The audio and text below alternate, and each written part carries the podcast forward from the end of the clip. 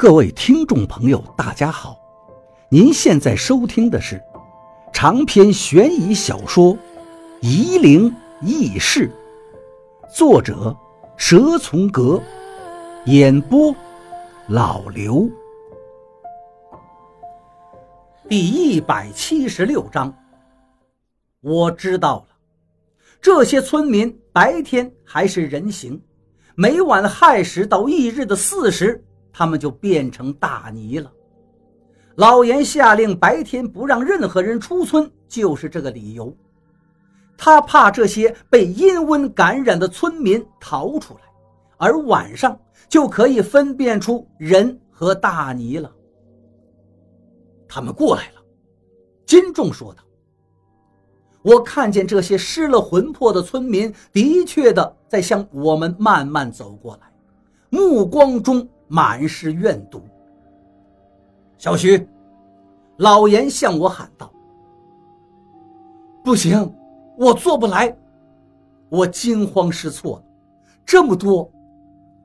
不是，老严说道：“这些我来，你要对付他。”老严对那条最大的娃娃鱼说：“老严自己从包里拿出一卷长绸，展开来。”这是一个招魂幡，众多的村民又化作了大泥，纷纷躲避着。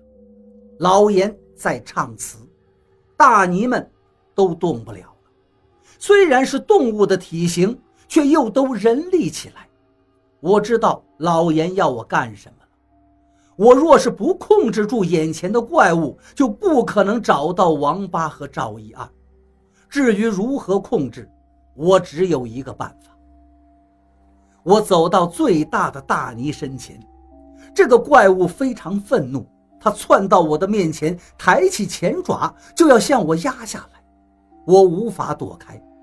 老严哼了一声，两个白影不知道从什么地方冒出来，死死地抬住了这个大泥的爪子。老严会遇鬼，可是并不是他临时招来的，这应该是他养的鬼魂。我没有选择了，闭上了眼睛，控制这个怪物的思维好累呀！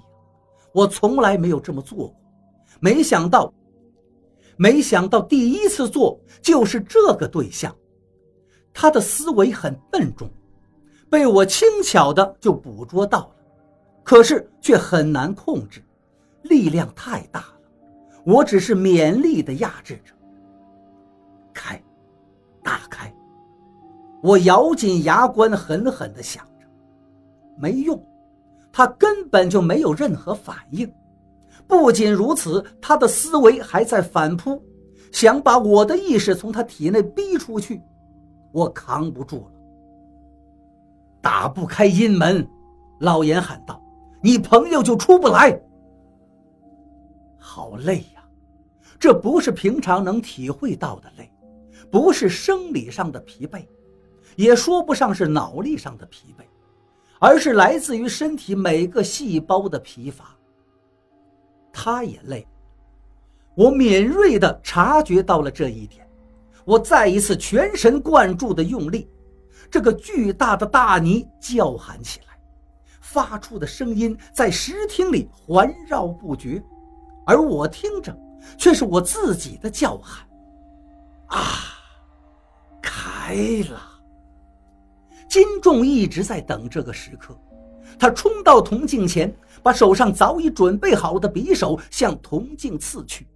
大泥突然猛地挣脱我的控制，一只后腿把两个苦苦抬着前爪的小鬼扒开，尾巴扫向了金仲。金仲被他的尾巴扫到一边，面如金纸，嘴里喷出血来。我就地滚了一下，才躲开大泥的前爪。我做到了，金重的匕首插入铜镜半截子，可是铜镜的镜面是柔软的，只是深深的把匕首陷住了。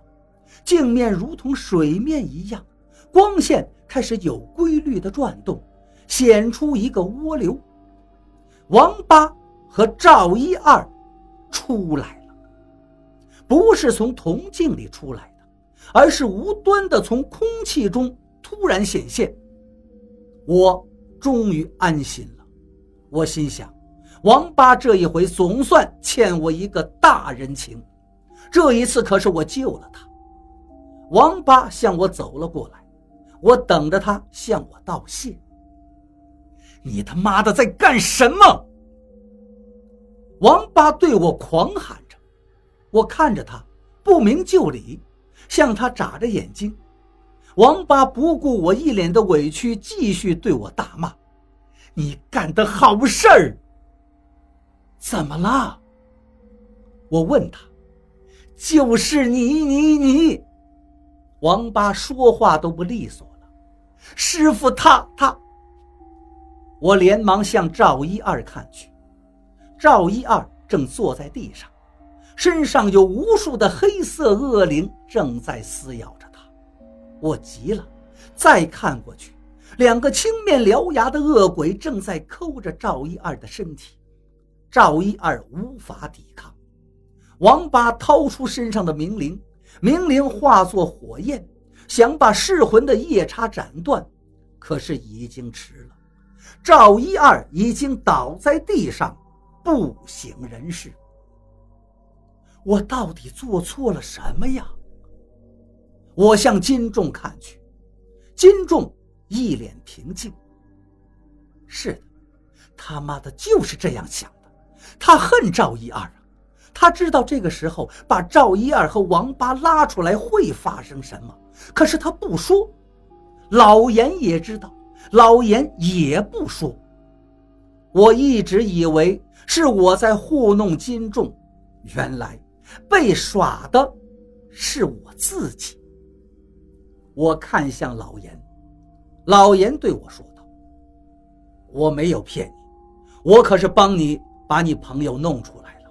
你答应我的事情，你还没有做到。”我看着王八手上的岩剑，现在火焰渐熄，又是红色的知了壳子了。